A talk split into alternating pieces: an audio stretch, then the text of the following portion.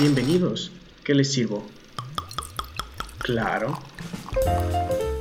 Las Cinechelas, con Karina Mejía y Charlie Acevedo.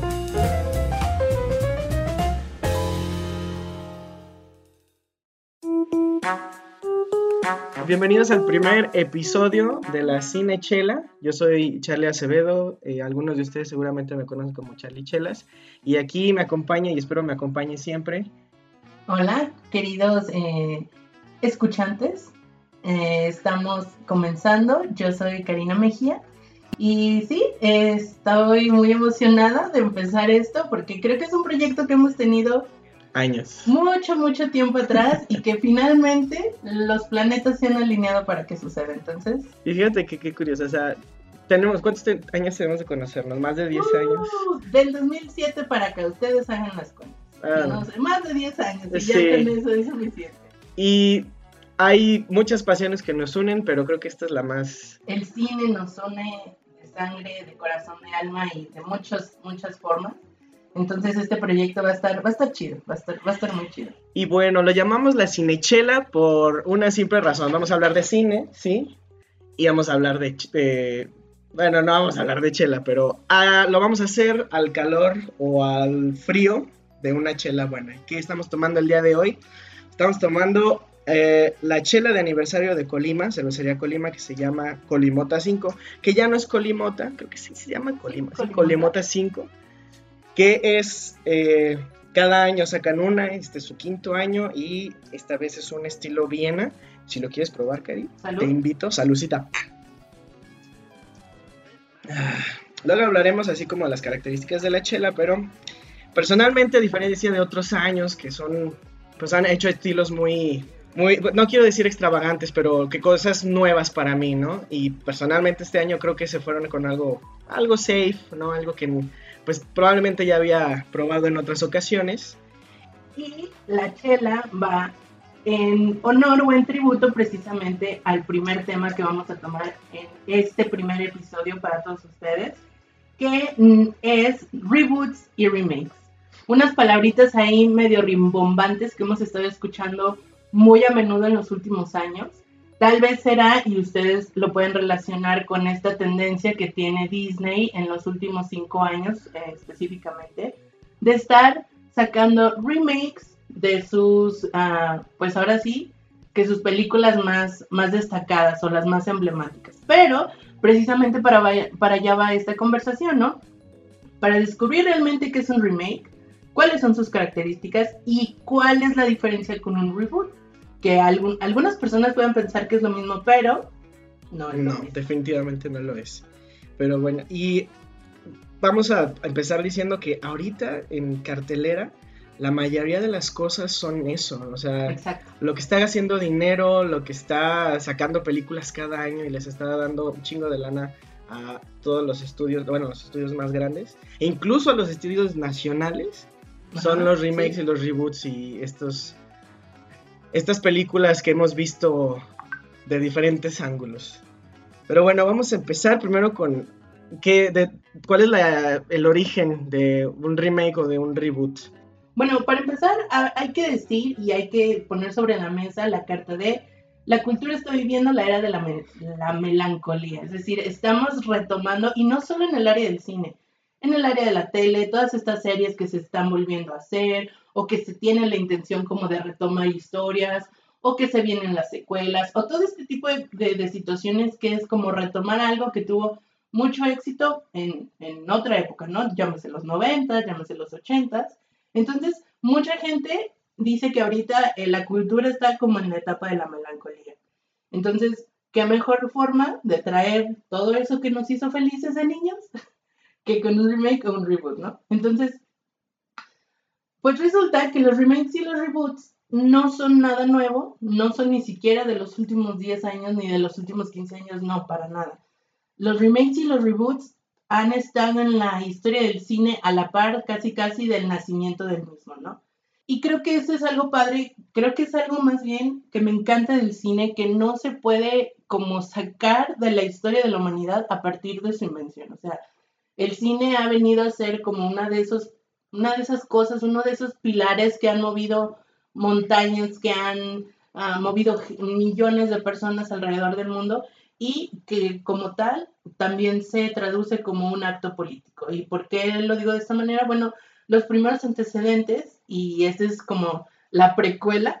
De la precuela de los remakes. La precuela de los remakes es la Segunda Guerra Mundial y la Primera Guerra Mundial, evidentemente. Resulta que Alemania efectivamente en esta época de los 30, de los 20, estaba viviendo un, un, alza en su nivel cultural, artistas, músicos, cineastas, todo, todo, todo el gremio artístico estaba en un nivel extraordinario, o sea, era exorbitante, no, no era coincidencia que Alemania estuviera viviendo uno de sus grandes momentos en el arte. Y como tal, realmente muchos de estos artistas eran judíos o eran de origen judío o tenían algún, alguna conexión con, con el judaísmo, ¿no? Y como nosotros podemos recordar, pues evidentemente Alemania en estas décadas, los 20, los, los 30, pues estaba toda esta situación de la invasión nazi, de este señor Hitler, que pues ahí tenía unas ideas medio extrañas. Y resulta que todo este gremio de artistas y cineastas de Alemania toman la decisión, muchos emigran a Estados Unidos por la invitación de estas grandes compañías, Metro Golden Mayer, eh, Paramount, con un sí con una intención de darles trabajo acá, pero también sabían el nivel de artistas que eran en Alemania y dijeron, pues si necesitas dónde quedarte, aquí hay dónde, ¿no? Entonces muchas de estas grandes compañías invitan a los cineastas y se sabe que más de 800 cineastas emigraron de Alemania a Estados Unidos, pues uno sí para trabajar, pero creo que lo más importante y debe decirse es para salvar la vida, tal cual porque muchos, repito, eran de origen judío.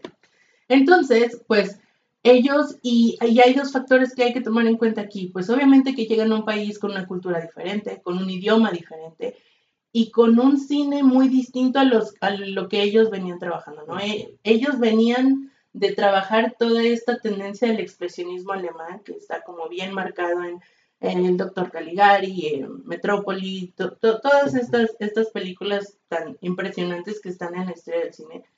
Entonces, los primeros remakes van a ser estos intentos de estos cineastas por adecuarse a este nuevo este, auditorio americano o estadounidense y van a ser un intento de copiar esas fórmulas que ellos ya sabían que habían funcionado. ¿Y a qué me refiero? Estoy hablando de una película como The Golem, que es un monstruo de arcilla, que pues todo el mundo está así como súper eh, aterrorizado, ¿no? ¿Cuál es su traducción en Estados Unidos? Frankenstein. Eh, tenemos una película como Nosferatu, una criatura de la noche que, que le teme al día. ¿Cuál es su traducción en Estados Unidos? Drácula, ¿no? Entonces, estos son como los primeros intentos que se hace de manera muy real de parte de los cineastas de repetir y retomar ese éxito que ya tenían probado, que ya habían visto que había funcionado, que del Golem, Nosferatu, todas estas eh, películas que son icónicas y que son los cimientos de muchos géneros del cine, pues hay que repetirlo en Estados Unidos porque ya funcionó en, en Alemania, ¿no? Y eso viene a, formar como las bases del remake y del reboot, que de alguna manera Mm, sostienen como esas características básicas de estos dos elementos que vamos a ver más a fondo más adelante. Exacto, es adaptar una obra que ya, o, que ya existía o que ya se había apreciado de una forma a la cultura o este, al contexto de otras personas, ¿no? O sea, ya sea una generación o, o algo por el estilo, y que es básicamente lo que esta generación nostálgica que somos nosotros estamos viviendo. Entonces, pues vamos a empezar con me gustaría que, habláramos de buenos remakes en la historia también. O sea, los que tú hayas visto, eh, tu favorito tal vez. Pues no sé si sea mi favorito, pero yo creo que tiene como, como esa esencia que, que, todo buen remake debe tener y que es como actualizar el argumento de una película como de antaño. Yo creo que esta, esta parte de Titanic creo que sí se me hace como importante porque pues Titanic es una historia que tiene mm, ya 100 años, ¿no? Incluso ya pasó el aniversario de los 10 años del estreno original de la última película de Titanic, porque resulta, y yo no sabía, que había una una película previa a la de Titanic de ahorita y pues es como de los 30, de los 20, una cosa así, o sea, fue muy inmediata al suceso. Sí, no tenía este drama que James Cameron le metió. Exactamente, no, incluso más bien como que se cambiaron los valores. En ese tiempo Titanic, la historia estaba enfocada así a una historia de amor de una pareja, pero la pareja estaba a punto de divorciarse y el trauma del hundimiento y todo esto hace que vuelvan a estar juntos, ¿no? Y en la nueva película, o en la más reciente, la de James Cameron, pues este, esta chica que quiere escapar del mundo, este, pues muy acartonado, muy falso, en donde vive y se enamora de este chico pobre. Y es como un cambio de valores, ¿no? O sea, sí tenemos como, como el evento básico, un barco hundiéndose y estas circunstancias pasan mientras se hunden. Sí pero ahí como que cambian los valores de, las de, de, que se quieren transmitir en la película. Sí, los personajes son muy distintos, obviamente, o sea, este, podría decirse que los personajes de James Cameron están enfocados a la generación eh, que está dándole más, o sea, más presencia a la mujer incluso, ¿no? O sea, esta chica que quiere no hacer lo que, sus, lo que su familia le comanda o la que, lo que la, su línea familiar le comanda. Sí, sí, es, O sea, es algo muy, muy distinto. Y sabes dónde también lo vi y que me llamó mucho la atención y a veces siento que ese tipo de cosas así como que las fuerzan demasiado a que queden y que encajen ah, porque son tendencia en Aladdin, por ejemplo. Sí, ahí, aquí es donde vamos a empezar a, soltar los madrazos con respecto a los remakes. ¿Qué pasó con Aladdin, Cari? Pues mira, yo había visto algunas entrevistas donde hablaban del nuevo rol de Jasmine en la película, que Will Smith incluso llegó a hacer una declaración algo así como yo quiero que, mis hijas, este, o pues en, su caso mi hija, tenga un rol como el de Jasmine y espero que las niñas vayan así como, como muy enfocado en eso, ¿no? Entonces cuando yo fui a ver la película yo iba como, ok, hay, hay algo que ponerle atención ahí, ¿no? Pero cuando empiezo a ver la película y que sí efectivamente se trata de esta situación de la mujer tomar el control de su vida, de sus decisiones, etcétera, etcétera, y que le, le dedican toda una canción y todo un segmento de la película y que realmente no tiene así como una trascendencia muy profunda en la trama, o sea, bien pudo haber cantado o no cantado. y el queda igual, exactamente. Sí estoy de acuerdo y creo que sí va, y creo que ahí es donde entra como esta parte bien importante de por qué se hace un remake. Cuando yo vi la primera vez a Aladdin, a mí no me votó para nada el hecho de que Jasmine en la, en la versión original se ofreciera como carnada sexual a Jafar para distraerlo y todo este asunto, ¿no? Me parece que si ellos hubieran replicado esa misma... Hubiera sido un problema, o sea, les hubieran abucheado, hubieran... O sea, eh, esta generación no nada más es nostálgica, o sea, es muy sensible ante lo que es políticamente correcto también. Entonces... Y es una de las cosas por las cuales se hace un remake, porque llega un momento en que la versión original o la previa ya quedó obsoleta, ¿no? Y creo que es muy palpable por lo que comentas, por estos cambios de, de juicio de valores, ¿no? Antes, a lo mejor nosotros vemos ahora la original de Aladdin y no se nos hace como pues ay, X, ¿no? O sea, como que ya estábamos acostumbrados a ver esa escena, pero si nos la hubieran puesto en el live action, hubiera sido como un escándalo. y Disney, o sea, Disney que tiene que perpetuar los valores familiares. Exacto, no por nada andaban ya despidiendo a James Gunn hace un par de meses. Entonces, ah, vamos a comparar, así como poner en contraste esta película con la original y, la, y el remake de, de, este año. Uh, primero, creo que la animación de la primera, o sea, se queda como algo irrepetible y algo que se va, va, a quedar en nuestras mentes para siempre. Como vanguardia en su tiempo. Exacto, en su momento fue así como el renacimiento de Disney, vamos a hacer, traía otros talentos detrás y apoyo del viejo, o sea, estaba, era, era otra cosa. Em, creo que obviamente comparando la, el máster de animación de Disney ese entonces con las técnicas de live action de hoy en día, que es live action yo creo que es a un qué porcentaje, o sea, es yo le echo un 50% gente moviéndose de verdad y el otro porcentaje son este, gráficos generados por computadora. Yo creo que eso es lo que quiere explotar, quiere quiere ahora como acercarnos a una visión como más verosímil, yo la verdad O más moderna. Más moderna. La verdad es que yo siempre me voy a quedar con la animada. Claro, claro. Y, por, esto de la melancolía, ¿no? Exactamente, porque somos millennials melancólicos. Pero déjame decirte otra cosa, y eso creo que también va muy de la mano con por qué hacer un remake y no simplemente volver a estrenar la película que ya estaba, ¿no? O sea, porque el sentimiento está, el gusto está, y hay gente que le gusta. Y, y, va a sonar muy chistoso, pero es algo en lo que me fijé. La primera vez que yo fui a Disney, pues estaban los juegos típicos, ¿no? La casa de las muñecas, este, la montaña rusa aquí y acá, ¿no? Pasan, no sé, de la primera vez que yo fui al parque de diversiones de Disney a la última vez que fui, que fue hace como, no sé, un mes, dos meses, pasaron, ¿qué te puedo decir? 15 años, 15 años de distancia. Esa primera vez que yo fui a Disney, también fui a Estudios Universal y recuerdo perfecto los juegos de Estudios Universal en ese tiempo. Estaba el de E.T., estaba, había una sección enorme dedicada a todo lo que era Nickelodeon. En ese tiempo estaba empezando a salir lo de Shrek, es decir, muchas cosas contemporáneas en ese momento, de hace 15 años. Hace un mes que regreso y vuelvo a visitar estos dos parques, me llevo como, como un sabor de boca, así como, creo que ahora entiendo lo que está pasando.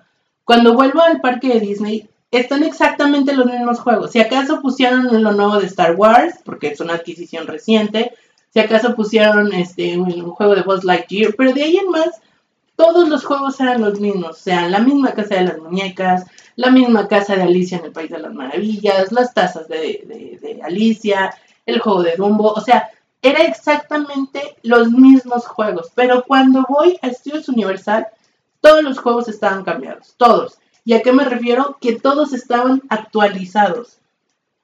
Toda el área que estaba destinada a los juegos de Nickelodeon, que me acuerdo que estaba Rugrats, que todo, como todas esas caricaturas que estaban en ese momento. Ahorita todo eso está destinado a mi villano favorito. Todo, todo, toda esa área es mi villano favorito. Después, pues obviamente acaban de abrir la parte de Harry Potter, que también es como muy reciente. Antes existía el juego de E.T. y te subías y era como una montaña rusa, así ibas volando como E.T. Ahora está el juego de la momia. Antes no me acuerdo qué otra cosa estaba, pero ahora está el de Transformers. Y un juego súper, súper icónico de Studios Universal es una montaña rusa en agua de Jurassic, ah, bueno, en el tiempo Parque Jurásico, pero ahora lo actualizaron y toda la imagen y toda la temática tiene que ver con Jurassic World. Entonces me quedo pensando mucho como la inversión que ha tenido que hacer el parque, Estudio Universal en, específico, para actualizar todos sus juegos, para actualizar todas las marcas, todo el branding, todo, pues prácticamente todo, todo, todo el parque de diversiones tuvo que actualizarse. Y Disney se ha quedado en lo mismo. Entonces, y no porque, porque se quede atrás, sino porque le sigue funcionando. O sea, la gente sigue yendo a las tacitas, al juego de Dumbo, a todas estas cosas icónicas y clásicas. Y me parece que su estrategia de hacer esta serie de remakes como, como tan como tan evidente, como tan obvio. Casi, casi calcas, ¿no? Exactamente. es en un intento de prolongar la vida útil de sus franquicias y de su franquicia, que en general es Disney, lo más posible. O sea, porque, y, y creo que esa es también una de las características de los remakes, el remake se enfoca no solo a un personaje, sino a todo un universo. Por eso es tan fácil que se hagan tantos remakes de este superhéroes, de cualquier superhéroe, cualquier, cualquier superhéroe. Porque no se enfoca solo en un personaje. O sea, cuando hablamos del universo DC o el universo Marvel o el universo, llámale lo que tú quieras, no nos enfocamos en un solo personaje. Y si es así, es como una trama aledaña para hablar de muchas otras cosas, ¿no? O sea, el asunto de todo esto es cómo puedo generar más dinero sin gastar tanto, ¿no? Ese es como el meollo del remake en su más pura esencia Hollywood, porque hay otros ejemplos de remakes que no van tanto por ese lado. Hay, hay, hay como cineastas que hacen remakes con un sentido más artístico, ¿no? Así como es que quiero mejorar esto, o hay incluso cineastas que dicen, es que esta película pudo haber sido muy buena, yo la puedo mejorar y ellos hacen su intento, ¿no?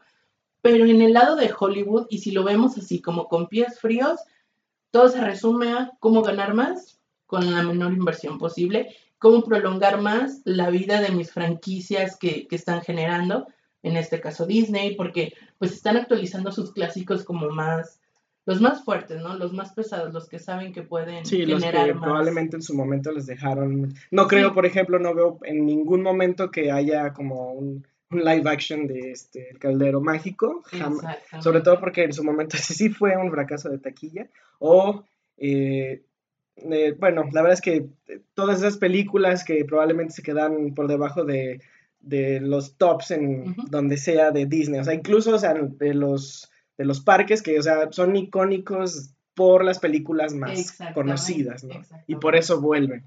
Entonces, eh, yo quisiera hablar, entonces, uno de estos remakes que ha tenido como la mano de un director que, que sí quiere dejar una huella de autor en, un remake. A lo mejor es un remake muy, muy comercial, pero quisiera hablar de eh, el Batman de Nolan.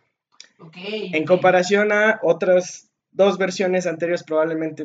Batman empezó en, bueno, en los medios, en una serie de televisión hace muchísimos años, estaba en blanco y negro, eh, creo que era por los años 20, creo que estaba emitida por...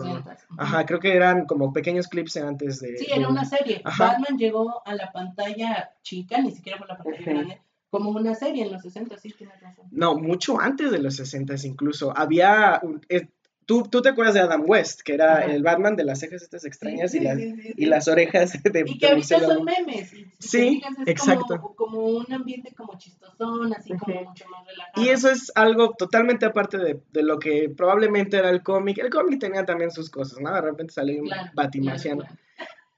Luego viene Burton en el 89 a hacer un Batman oscuro, ¿no? Como oscuro que ya podía, este ver la audiencia de ese, entonces del 89, ¿no? Gente ya leía mucho más de Batman probablemente.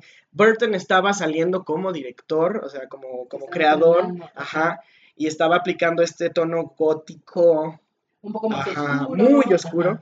Eh, al arte, se ganó un Oscar por, eh, creo que dirección de arte, de diseño de producción, no recuerdo esa película. Tiene éxito, lo ven en el éxito. La segunda película este, asusta a muchas personas, pero logra también un éxito artístico, ¿no? Yo recuerdo que la caracterización de Danny DeVito como el pingüino es de las mejores cosas que he visto. Sí, sí, sí. Pero luego dijeron, ¿sabes qué, güey? No, este, esta estuvo chida, pero queremos atraer a mucha más audiencia. Le vamos a dar el proyecto a otra persona a un señor Joel Schumacher que cualquier fan de Batman va a saber que es así como, es, es, un innombrable, no lo, queremos. Él se ha disculpado por haber, sí, se ha disculpado públicamente por haber hecho Batman Forever y Batman y Robin, que yo era niño eh, cuando las vi y uh, y era, era un hype así de, no, sí, Batman lo mejor del mundo. Y aunque las películas realmente fueran horribles, para mí estaban bien. Para mí que fuera, iba a verlas. Mi papá me compró, la, era una trilogía, pero yo creo que argumentalmente las de Burton y las de Schumacher no tienen nada que ver. Hay una historia chistosa sobre la de Batman y Robin que fui a ver al cine, pero me asusté con esta escena donde Bane empieza así como a tambalearse y a, crearse el Bane. Me asusté, le, pedí a mis papás que nos saliéramos porque estaba, estaba aterrado. Y yo creo que era un preludio para realmente esa película era, está horrible, pues, no, no es, muy mala. Y fue así como un intento de sacarle, de meter, de, de combinar este estilo gótico y traernos un poquito de, lo, de la comedia de la serie de West una combinación muy extraña y bien, muchas otras cosas. La peor actuación de Uma Thurman, este, chistes muy malos de Arnold Schwarzenegger. Malísimo, o sea, todo el tiempo está hablando de frío. El, el, o sea, el cast yo creo que atrajo un chingo de gente. Pero no es. A, cambio de qué, ¿no? A cambio de. A cambio de lo mejor entretener a las masas. Pero no aportar absolutamente nada. O sea, la batitarjeta misma. Pero bueno, llega el 2005 y este Ay, miren, viene llegando Paola. Pásale, Pau, deja tus cosas. Estamos hablando de. de Bienvenida. Aquí todos, aquí todos pueden participar. Sí, les presento a Paola. Paola, preséntate. Hola. bueno, eh, ¿me permites seguir hablando de, de mi más grande pasión? bueno, entonces llega el 2005, este, Nolan. Yo recuerdo ver. Todo cambia, todo cambia. es otro pedo como si nada de lo anterior hubiera existido. Afortunadamente. De hecho, sí me ayudó a olvidarme. pues bueno, es una perspectiva totalmente distinta. Yo recuerdo haber visto el tráiler en las noticias. lo pusieron, ay, pues viene otra película de Batman. La pusieron así como, ah, otra película de Batman, una más. Y, mi papá me habló, me dijo, ven, vamos, está Batman en la tele. Y yo, bueno, fan de Batman, voy a verlo. Y veo el tráiler y es algo... Es, algo... No, no. Bueno, ustedes no están para saberlo ni yo para decirlo, pero soy súper fan de Batman. Atrás de Karina hay tres cuadros de Batman.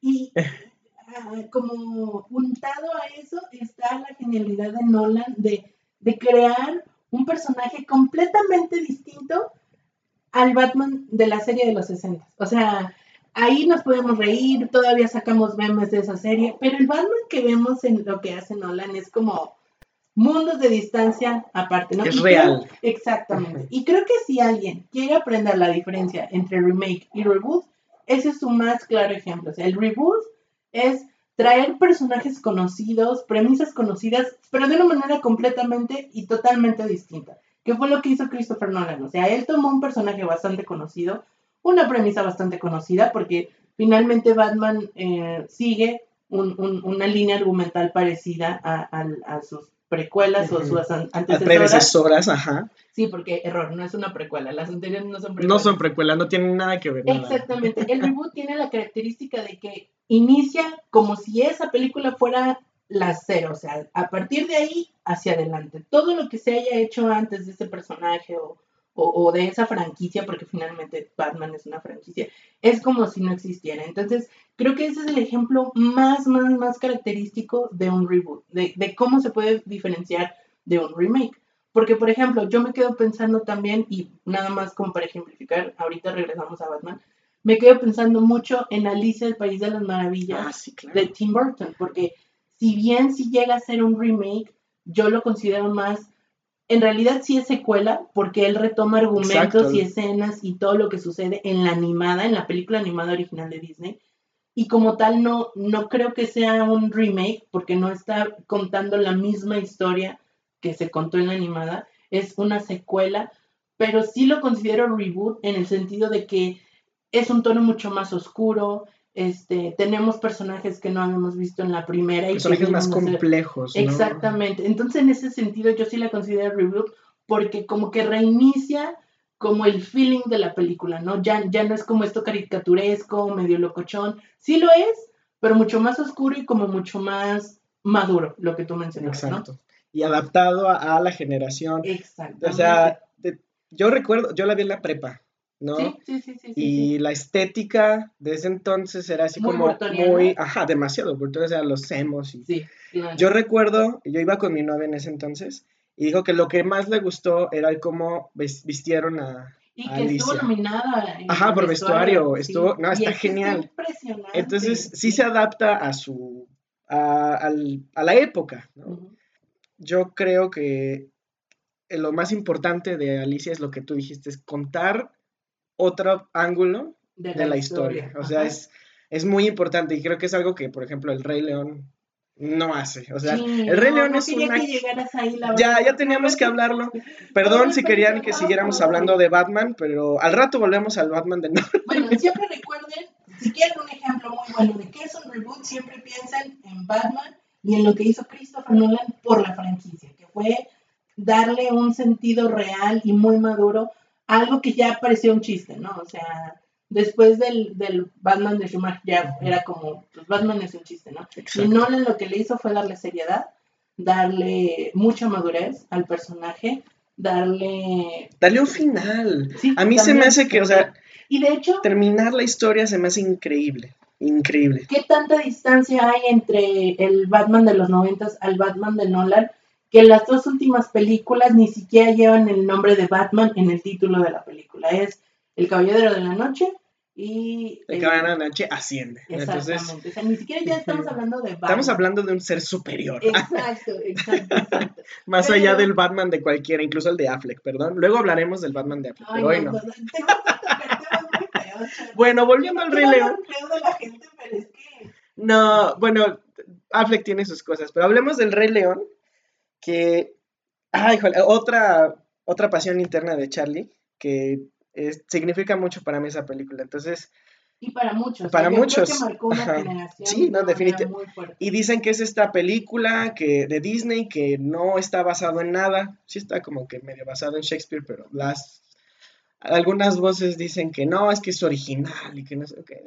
Hay mucho de Shakespeare ahí, ¿no? O sea, un 100% de Shakespeare. Para quien no lo quiera ver, sí, es Hamlet, amigos míos. Cualquiera que haya leído Hamlet, esta obra de Shakespeare, se va a dar cuenta que es una adaptación. O sea, El Rey León es una adaptación de Hamlet.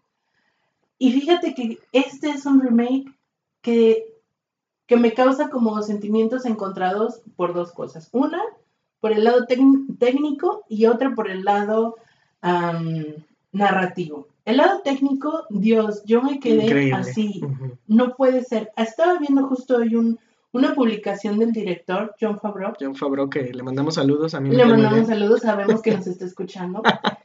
justo, y yo no sabía, él antes de estrenar la película lanzó como un tweet o en alguna de sus redes sociales dijo, voy a esconder una escena grabada real de live, o sea, live action real, no animada, y a ver si la encuentran. Y quien la encuentre, pues me tuitea, me avisa y me dice, ah, pues sabes qué es esta, donde Simba o donde Mufasa o lo que sea, ¿no?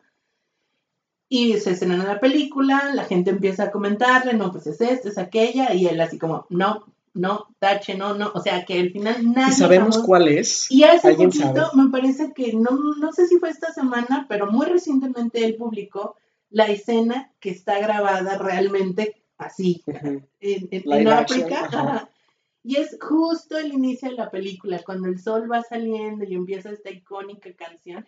Justo esa primera escena es la que está en, realmente en live action. Entonces, el el poder decir que la gente no sabe distinguir entre algo generado por computadora y la realidad, eso me parece un, un, logro técnico impresionante. increíble. O sea, había momentos en que yo veía la película y decía, yo estoy viendo National Geographic. O sea, realmente. hay, un close -up, hay un close-up a la cara de Rafiki, que, bueno, luego hablaremos de la narrativa, pero la cara de Rafiki que tiene tanto detalle, porque pues, así son las caras de los babuinos. Sí, sí, sí, que se ven como tres, luces, tres tipos de luces distintas, la del sol, la de las luciérnagas, la de no sé qué. Está increíble, o sea, realmente dije, puedo poner mi mano, tocarlo, está precioso. Es, es, y es, él mismo dijo, ¿no? Fabro dijo, no es animación, no es este, live action, es, es una película hiperrealista. No, yo creo que eso lo gana, o sea, lo, lo logra sin problemas. Nos quitamos aquí el sombrero. El sombrero, los lentes y la camisa, lo que quieras. De verdad, técnicamente El Rey León es una obra de arte maravillosa que yo espero que se lleve muchos premios, que espero que realmente se le reconozca todo este lado técnico que a veces, muchas veces... Pasa así desapercibido. Exactamente. Pero...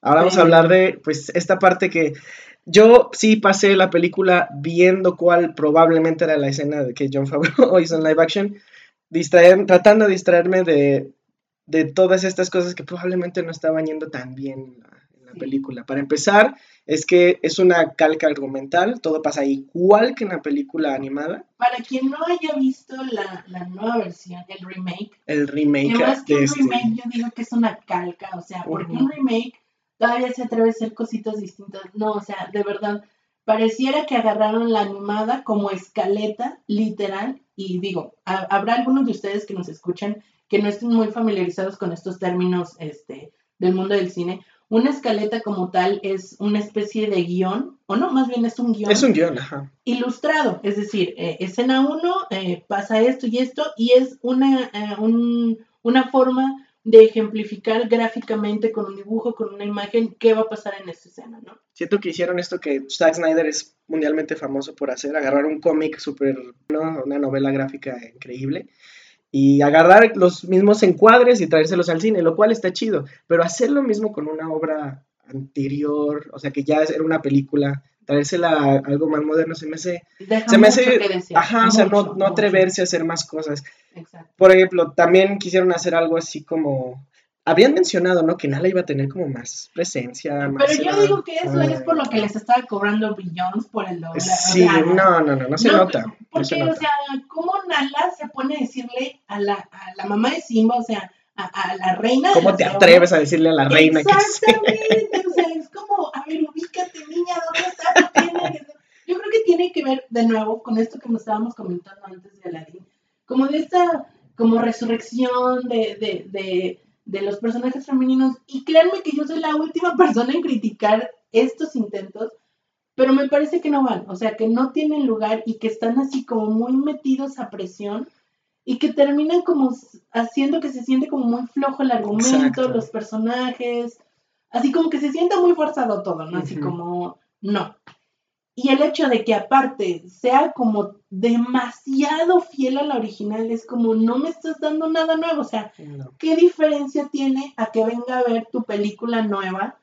muy bonita, sí, o sea, definitivamente visualmente. Es un espectáculo visual, eso sí. Total. Pero no me aporta nada nuevo que si me voy a mi VHS de los noventas y veo la película original, o sea. Carilla, compré el DVD. Nos venden 124 pesos en cualquier. ok, o la veo en Netflix, en cualquier. no va a estar nunca en Netflix, creo. Jamás ha estado en Va a estar en Disney Plus. Eh, claro, Disney Plus. Disney Plus, malita sea. Y luego más remakes en Disney Plus, ¿no? La dama del vagabundo. Exactamente. Pero bueno, uh, para concluir con otra cosa del Rey León, que probablemente no haya ido tan, tan chido, es este, este asunto de que los personajes no tengan expresiones, a mucha gente le ha molestado. A mí, a mí no me causa tanto problema, porque o sea, estoy apreciando lo, visual, pero después de haber visto el libro de la selva, o voy a irme a, otra adaptación del mismo libro de la selva de Netflix que hizo Andy Serkis, que se llama Mowgli, donde, o sea, Bagheera en Mowgli tiene, te da la sensación de que sí estás viendo a Christian Bale probablemente. Que Shere es, es este Benedict Cumberbatch y tiene estas eh, partes de su, de su cara, así como que se tiene los ojos separados hacia arriba.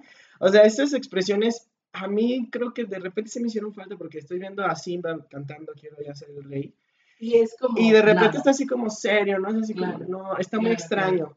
Y luego, bueno, tú me las pasaste por Facebook, estas como fanmates de, de cómo, cómo lo debieron haber hecho bien. Así que es combinar el arte de live action con el arte de la película. Así como hacer un mash tampoco me, me latió tanto. No, no te encantó. No me Fíjate encantó. que yo fue así como, pues, de nada a esto, mejor esto. y se los vamos a compartir en nuestras redes sociales, estos ejemplos que les estamos hablando, para que puedan ver como de una manera mucho más fiel esto, esto que les mencionamos, ¿no? Sí, El Rey León, un remake de los más esperados en el 2019, y sin embargo, eso es una ventana. Porque está haciendo calor aquí. Y sin embargo, creo que no cumplió. El Rey León no cumplió. Lo siento, John Favreau, te amo por tus tus éxitos y tus logros. Por darnos un Iron Man genial, pero... Pero no, no, definitivamente no creo que, que me aporte nada. O sea, y me gustaría, si te parece bien en este momento, que hagamos un recuento rápido de los remakes que ha hecho Disney, porque me parece que por eso está tan de boga este, los términos. por eso es este, el tema de este episodio, básicamente. Entonces, podemos hablar, incluso, mira, vamos a ir un poco más atrás de lo que probablemente el auditorio esté esperando que, que tomemos en cuenta, porque resulta que los remakes de live action en Disney vienen incluso desde los noventas. Podemos hablar de ah, los 101 Dálmatas de Glenn Close, que a mí me encanta Glenn Close como, como Cruella de Vil. No sé qué trabajo vaya a hacer. ¿Habrá sido ese como punto clave para que ellos decidieran, oigan, ¿y si hacemos esto otra vez? Yo creo que sí, yo creo que sí, porque si no es animado, pues es live action, ¿no? Claro. Y, pues creo que, creo que era por ahí. Entonces podemos hablar que en los 90, 1996, 101 Dálmatas 1, y en el 2000 102 dálmatas. Tal vez la segunda no fue tan conocida porque solo se estrenó en VHS. Yo sí la fui a ver al cine. ¿Sí? Sí, estoy segurísimo que la fui a ver al cine. A mí me da la impresión de que como que no mucha gente la ubica, porque yo la vi y a mí me gustó mucho de cómo, bueno, es, me gusta mucho la película. Creo que es porque se desarrollan en, en, Londres, porque London Lady aquí, les digo, ese era su correo de la prepa. A ver, no, no, hablamos de cosas tristes. No es triste, eres tú. Y de ese 102 Dálmatas en el 2000 nos brincamos 10 años hasta 2010 Alicia en el País de las Maravillas, que ya lo hemos comentado, Tim Burton. Es una forma como de decirle al mundo, hey, vamos a hacer esto. Y yo creo que les fue tan bien con Alicia de Tim Burton que dijeron, ah, sí, sí puede que sea por ahí, ¿no? Pero no creo que tuvieran en cuenta como la reacción. Yo creo que como lo que estábamos diciendo, como Alicia fue una secuela y no como tal un remake, no afecta tanto la versión original. O sea, fue como un, si quieres tomar en cuenta la, original, chido. Si no, aquí está. Si no, de todos modos, ahí hay como vestigios. Se sustenta sola. Ajá, exactamente.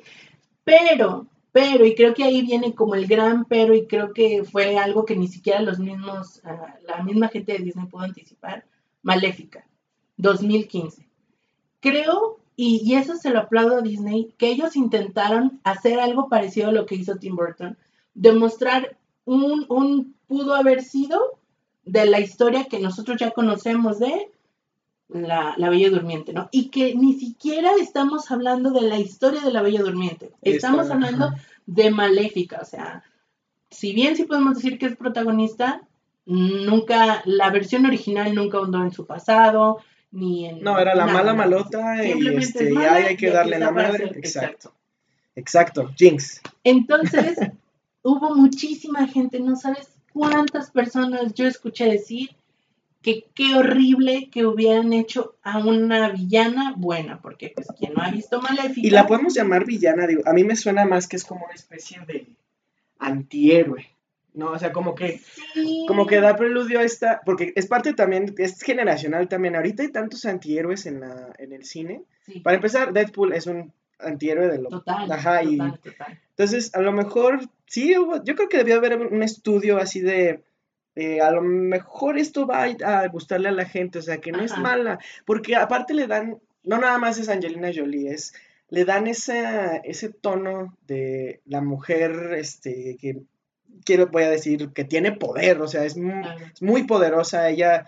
Este, y que sobrevive. Exacto. Y que ha pasado, le han hecho cosas muy, muy gachas. Vean la película si quieren saber qué le hicieron. Quien no ha visto la película, les anticipamos que hay una escena que es una alegoría muy buena, me parece muy buena esa construcción de una mujer en, un acto de abuso. O sea, sí.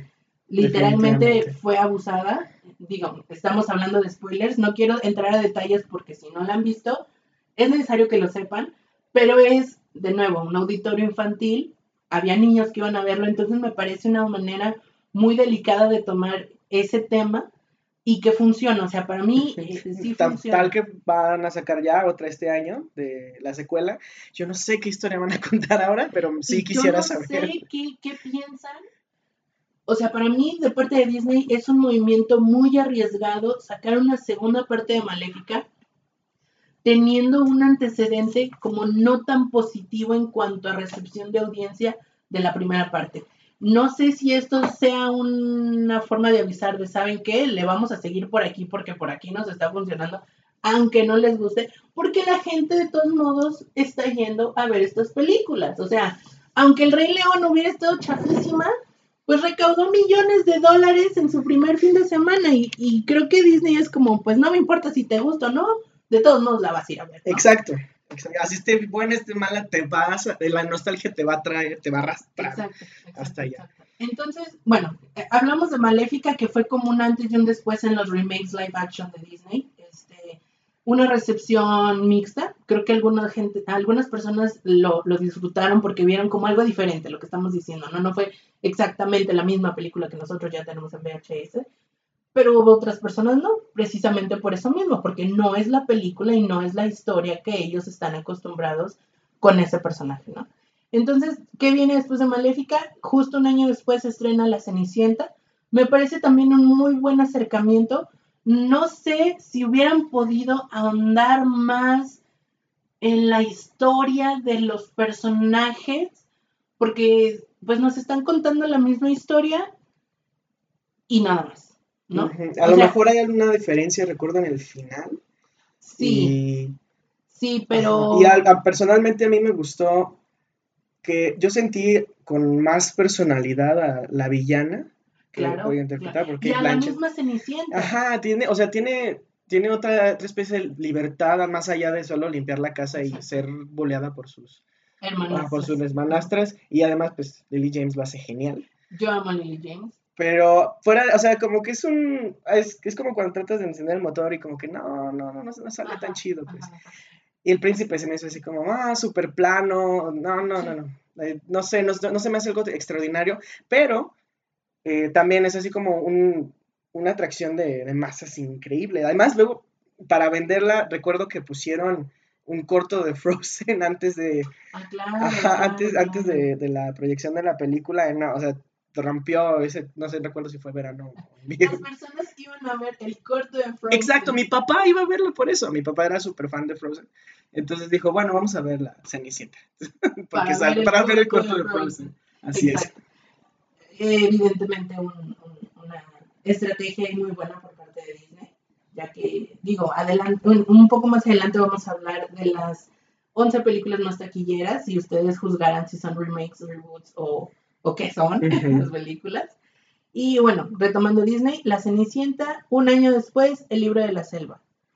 Ah, estuvo padre por el yo la vi en 3D y o sea, todo esta es lo que esto que quiere hacer John Favreau de, de traernos así como un mundo real, exacto. o sea, yo yo creo, o sea, que sí se logra esta parte visual, pero te digo igual argumentalmente. Me todo a nivel de que de esos pequeños cambios, como por ejemplo hacer al rey Louis enorme, gigante, que te da miedo, está padre. Pero estamos contribuyendo con algo nuevo, detalles que parecen como que no tiene como mucha diferencia pues, de tamaño normal, de tamaño gigante, pero sí, o sea, tienes algo nuevo que ver, no es exactamente ir a ver Lo mismo. la película anterior. La personalidad de algunos personajes.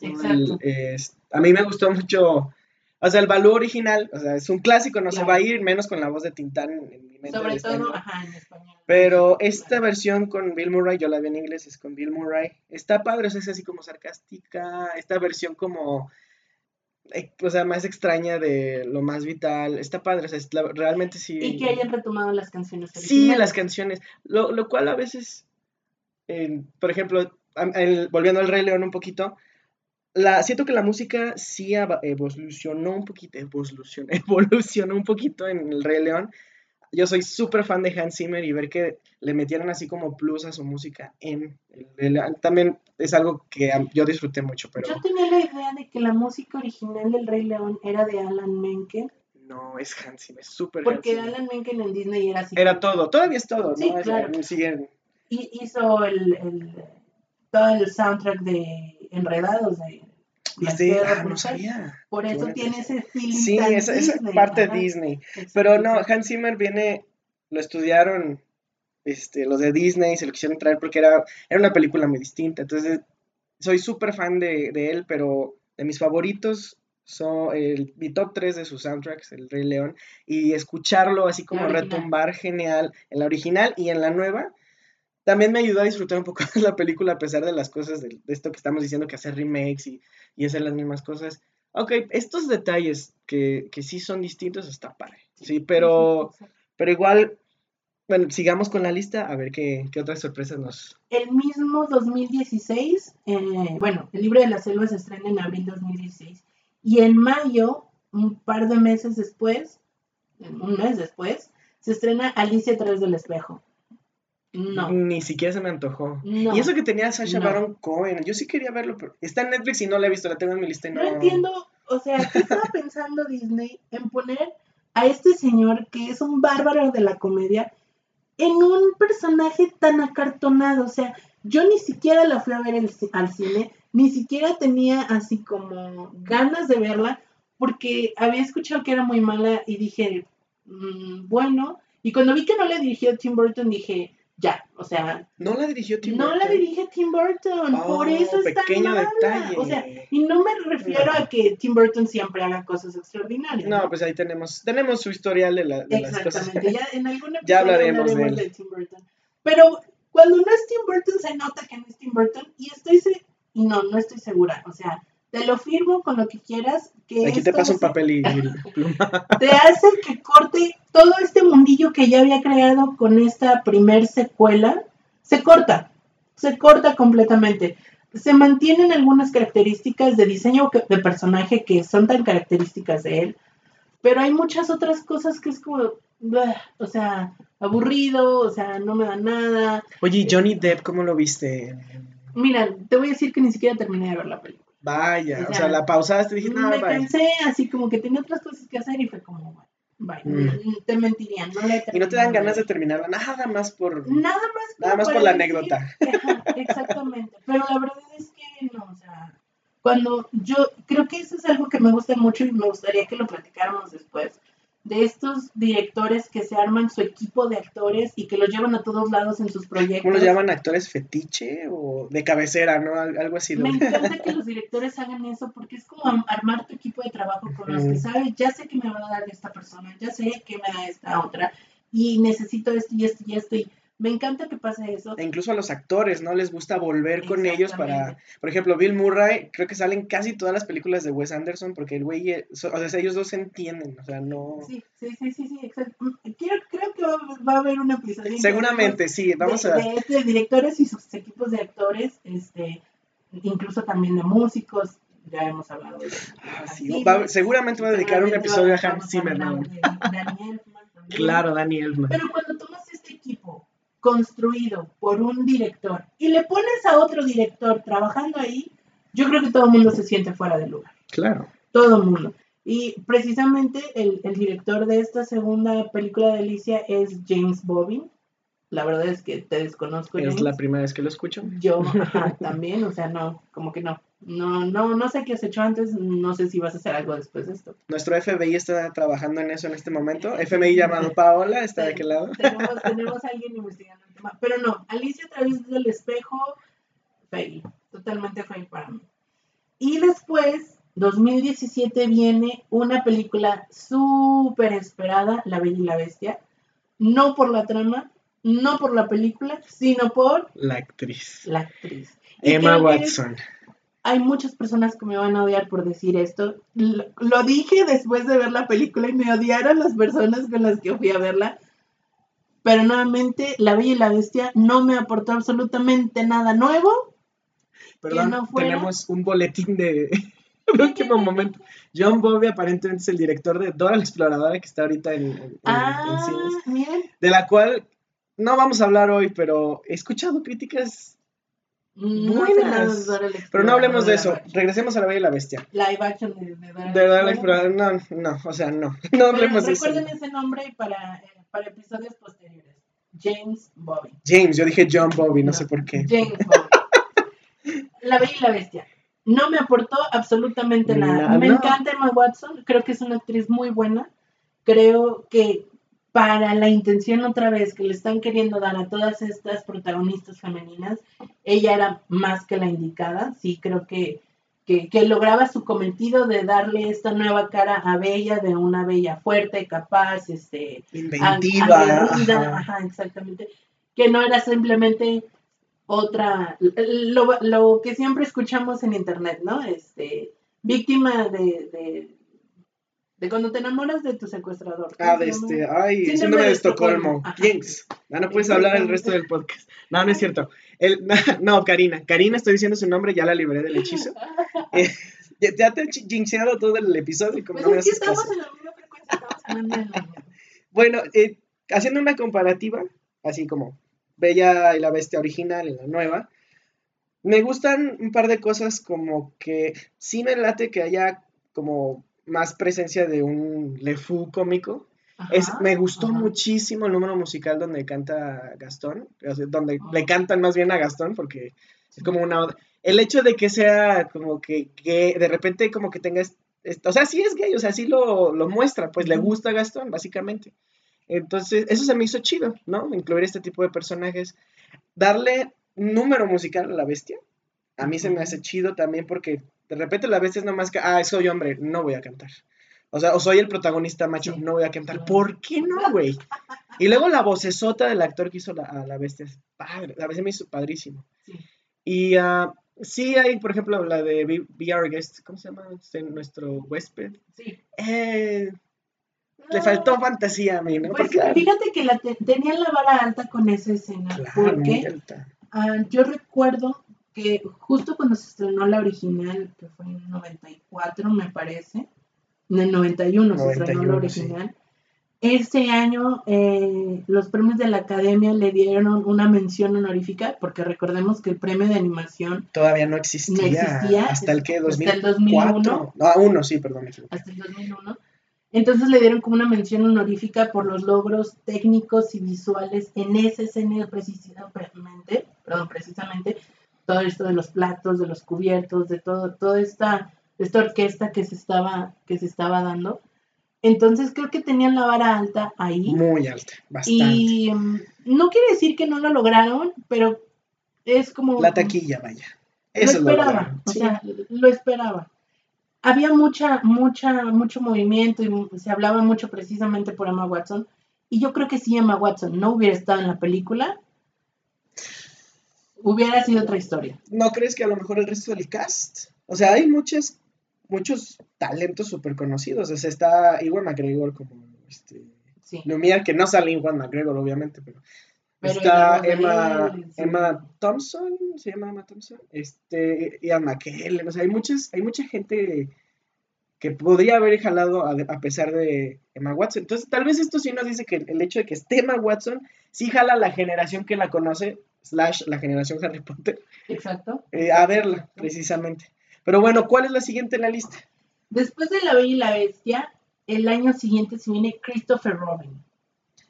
Christopher Robin. es más, esa es más bien como una biográfica, ¿no? Del autor de, los libros de Winnie Pooh. Yo creo que se toma en cuenta como un live action porque retoman los personajes precisamente de Winnie Pooh. Ah, no, espera, Christopher Robin, es que a la par, perdón, esta chela ya está pegando. A la par, creo, cerca pues en el mismo tiempo que sacaron a Christopher Robin, creo que había una que hablaba, salía... Es ah, entonces me estoy confundiendo. Estamos hablando de la de Iwan McGregor precisamente. Exacto. Ah, ok.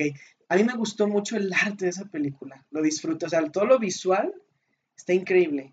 Y realmente, o sea, hubo momentos, o sea, se, se, atreven a ser muy oscuros de repente, o sea, con respecto Con el diseño de los personajes. Sí, no, y este momento donde de repente ves a todos los personajes que conforman las, la pandilla de, de que están perdidos en el bosque de los cien acres y de repente se oyen sonidos al fondo y este y todos, así como la paleta de colores es entre sepia y, gris y todo como descolorida a mí, o sea, yo soy este, un culo de repente en el cine, pero me, sí, me, sí me dio miedito. Sí, sí, sí, causa algo. Y creo que, mira, yo prefiero que se arriesguen y hagan cosas diferentes, que propongan, que digan, ¿sabes qué?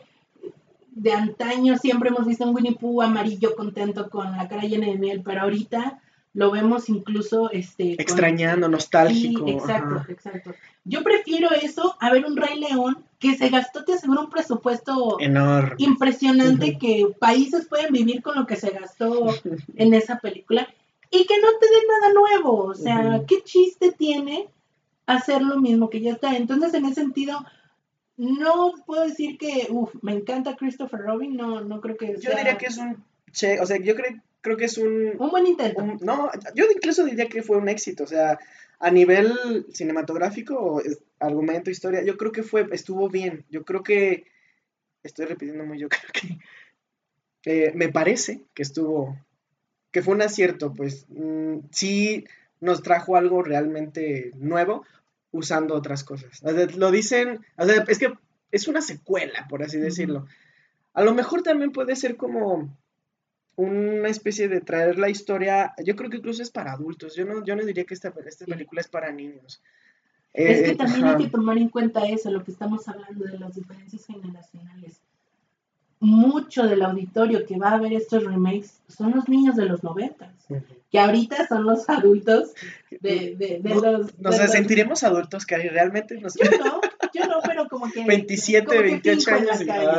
como que fingimos, pues pretendemos ser adultos. Pero, por pero aquí haciendo un podcast y hablando de Disney, ¿no? Entonces, bueno. Después de Christopher Robin, en 2019, este año, Dumbo. Ah, Tim Burton otra vez. por, qué, ¿Por qué habrá pasado Dumbo? Ah, ¿qué, ¿qué, decir de Dumbo? Vamos, vamos a comparar primero, ¿no? Eh, traemos una historia que yo personalmente creo que se pudo haber solucionado con una plática. Así una negociación, oye carnal, este, ¿sabes qué? Mi jefe está en la cárcel, échame, échame, la mano. Te aseguro que así se hubiera acabado todo.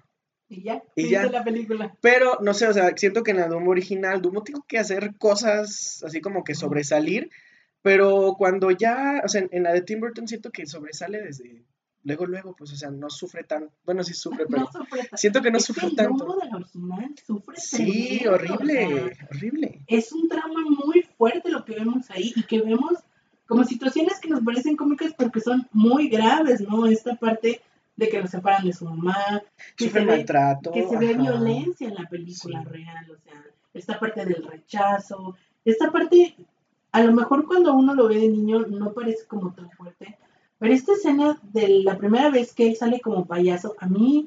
Eso, me causa sí, es ponerlo en ridículo y. No, es no, muy no, fuerte. Creo que a mí la escena que más me duele de, de la original de Dumbo es cuando el niño le sopla en la oreja. Sí, sí, sí. sí.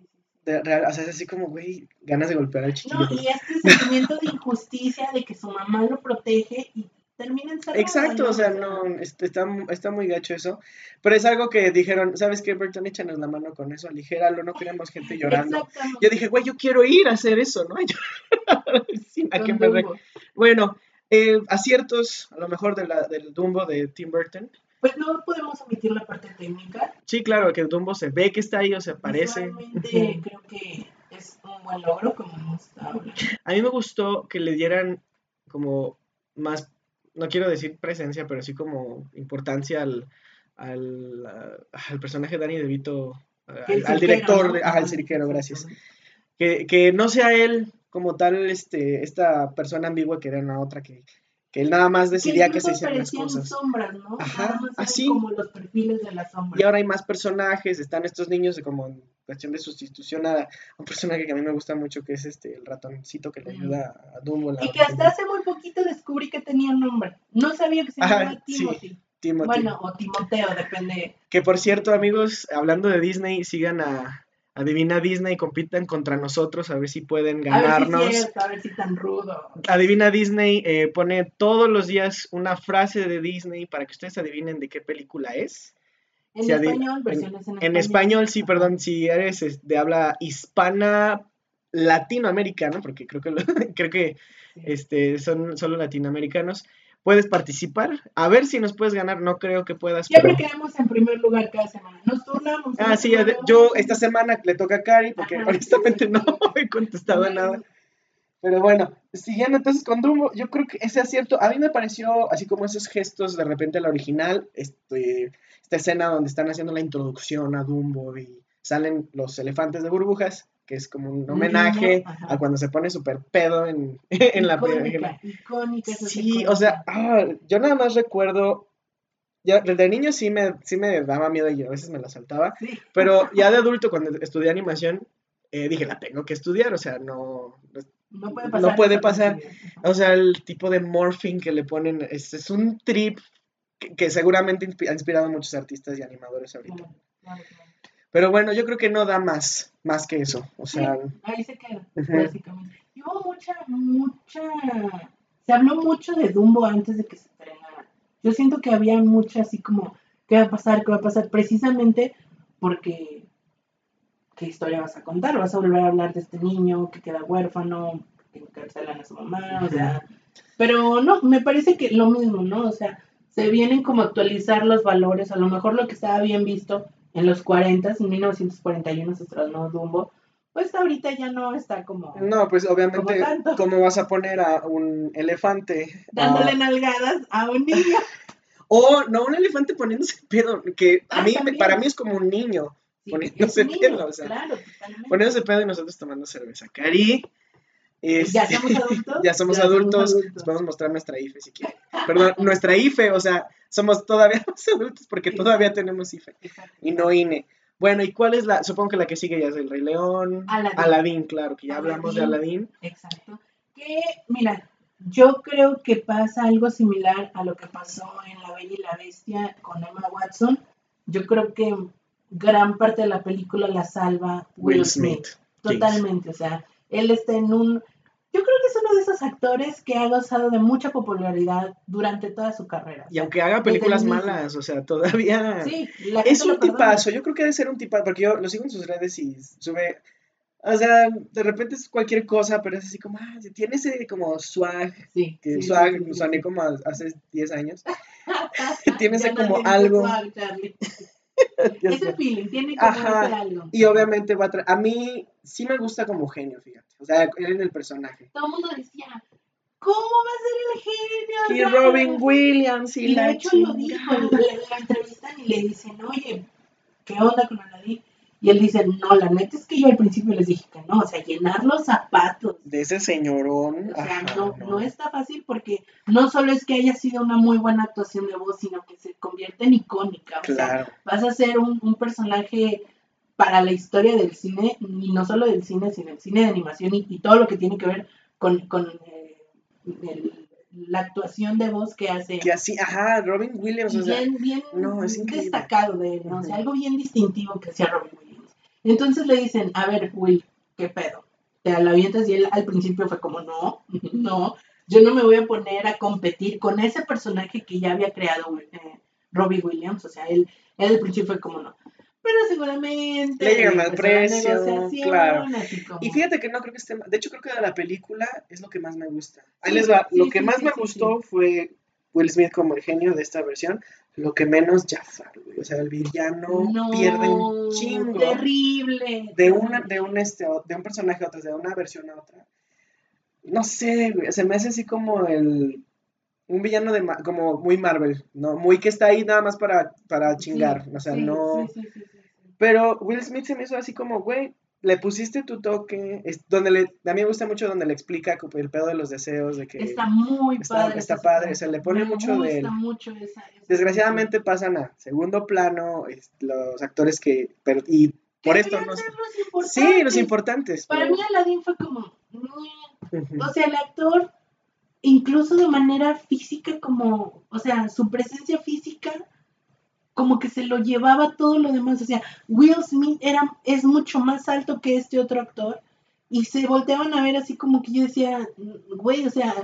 Ahí se nota. Ajá, o sea, prefiero que Will Smith tenga el protagonismo de esto porque el otro chavo como que ah, sí baila chido, y, sí. y le metieron esa comedia que estuvo padre entre ellos dos, ¿no? Entre Will Smith y, y este Aladdin, que estuvo bien, pero pues a final de cuentas no, no siento que, que, al actor de Aladdin le haya aportado nada más que estuve en Aladdin con, con Will Smith. Incluso eh, esta chica Naomi, Naomi, Scott, me parece que se llama Jasmine, me encantó, o sea, se me hizo una chava hermosa, me parece una muy convincente Jasmine, o sea, por el lado de, de, de el, eh, Presencia en cámara. Sí, sí, sí. No me encanta la evolución del personaje, por lo que ya lo que ya platicamos, sí. Pero ella, como Jasmine, me gusta mucho.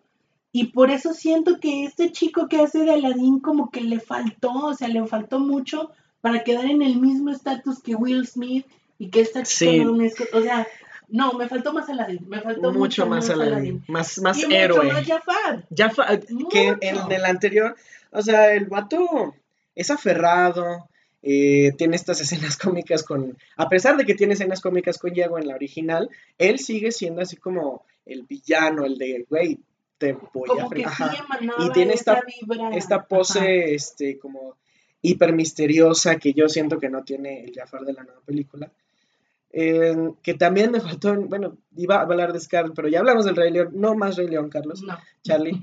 Y, y bueno, sí, como que hasta ahí se queda.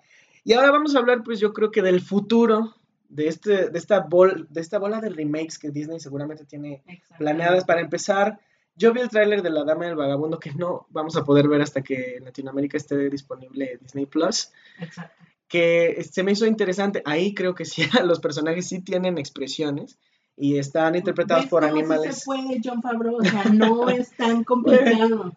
Sí, y viene, pues yo creo que el, nuestro tema final, que es la polémica de la sirenita. Que, este, si quiere Paola, puedo invitarla a que, a que nos platique su, su propia versión. No, no, no quiere. Vamos a hablar de ella entonces. Tiene una, tiene una opinión muy fuerte al respecto. Pero bueno, la polémica se centra básicamente en, en la etnia del personaje de Ariel que bueno, en el diseño original del personaje en la película de animación en el 89, si, no, si, mi memoria no me falla, es esta chica pelirroja, blanca, y uh, que se enamora de este chico blanco de ojos azules y bueno. Y el hecho de que sea una chica afroamericana ahora, que ella es, olvidé su nombre, Kaylee, Hailey, Hailey, Hailey, no recuerdo su nombre. este, ella eh, que es cantante, de repente tiene cosas ahí en Spotify. No sabía de su existencia hasta Ajá, es como un nuevo talento. y, uh, y de repente, bueno, se dividieron luego, los, los bandos entre no me gusta, quiero que me trae, que me están arruinando mi infancia. Ah, me parece que es importante que haya figuras, este, representaciones, etcétera, etcétera. ¿Tú qué opinas al respecto, Cari?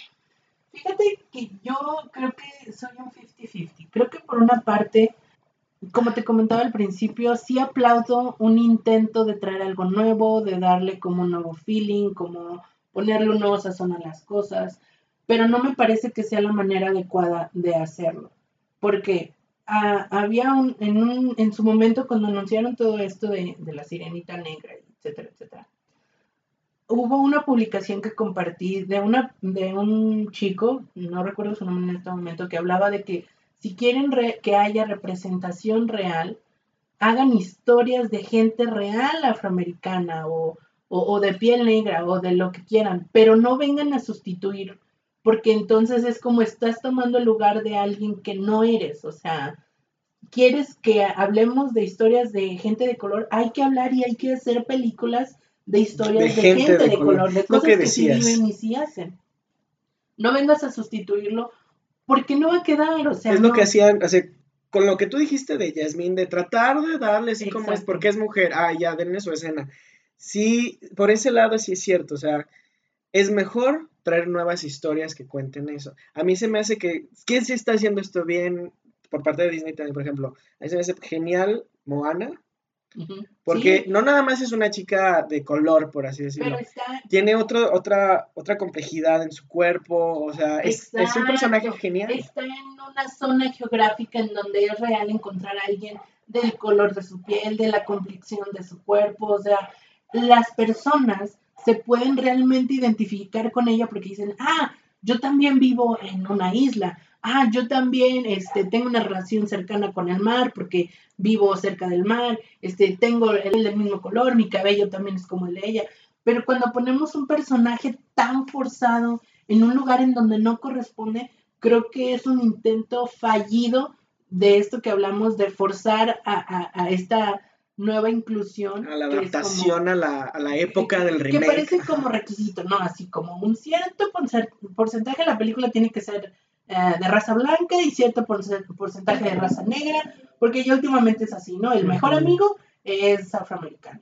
O la amiga es afroamericana. El love interest es, eh, China y luego... Y no me parece, o sea, no, no creo que sea lo adecuado, no creo que sea lo mejor te digo, me gusta que, se arriesguen a hacer cosas nuevas, pero no creo que sea la mejor manera en este tema en específico. Porque de que hay historias para contar con personas afroamericanas, las hay. Seguramente. Las hay una historia, pero yo voy a hablar del otro lado de la moneda. No, no, no voy a ponerme en esta parte de ay, es que están arruinando mi infancia, yo quiero a la sirenita, a la sirenita, a la sirenita como, como estaba antes, porque es parte de mi nostalgia, sí, o sea, eso es lo que me va a llevar a la película, la nostalgia. Sí considero que lo van a, si lo van a hacer, espero realmente que nos cuenten otra historia, para que, digamos, ah, está la sirenita del, del 89, que sufrió, que se desvivió, que sufrió una transformación, se desvivió por un güey que acaba de conocer, que que a mí se me hace una premisa que sí, espero mejoren, porque eso ya no está bien tampoco, o sea, El, e, esta parte de, de la princesa, exactamente, o sea, lo que dijo Frozen es, no, es imposible, Ana, o sea, no te puedes... Ay, Pocahontas también. Pocahontas también en eso, sí, perdón. sí, Mulan tuvo que pasar una guerra con, con su love interest para realmente darle una primera cita, porque ni siquiera... Exacto. Entonces, o sea, es, eso yo creo que es lo que tendría que cambiar para que realmente tengamos una sirenita que sí represente a, la raza, por así decirlo. Y que llame la atención. Y que llame la atención. La atención ya la llamó. De entrada ya, tiene el 50% del auditorio perdido. No sé si Disney esperaba como esa reacción. Yo creo que Yo creo que, sí. Yo creo que sí. Yo creo que sí porque, o sea, Disney no es, o sea, tiene. No es tonto, eh, realmente no lo es. ¿Por qué crees que ya tiene, o sea, ya, ya se la pasa comprando eh, estudios más grandes o de su nivel? ¿Por qué crees que se la pasa comprando franquicias? O sea, no, esto es parte de su movimiento de mercadotecnia. Lo vamos a ver nada más por el morbo. Y, por lo que tú dijiste, por la melancolía. Por o sea, hay varios factores, dijeron, o sea, ya vamos a, ya tenían este factor de, ya la gente está viniendo a ver nuestras películas por la melancolía. ¿Qué tal si le ponemos algo más? Así como la cerecita del pastel es sirenita, es negra, así como por abajo. La sirenita es afroamericana. Va a venir un chingo de gente a verlo. Un ¿Por qué? Por la, por la división entre opiniones, nada más para seguir opinando, que también es generacional. A nosotros nos gusta opinar sobre lo que los que sea.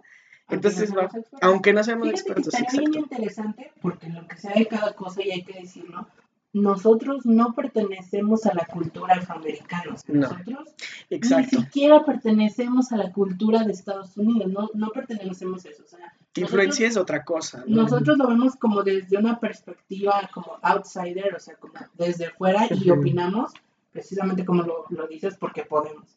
Pero estaría bien interesante preguntarle a alguien de la comunidad afroamericana qué, piensa, sobre eso. Yo no he visto ningún tipo de comentarios de parte. Yo creo que internamente es como, sí, lo logramos, pero por otra parte no sé si estén completamente satisfechos. o identificados realmente, ¿no? precisamente por esta turba de odio que se, que se vino a partir del anuncio de, esta chica como, como la sirenita. Habrá que ver.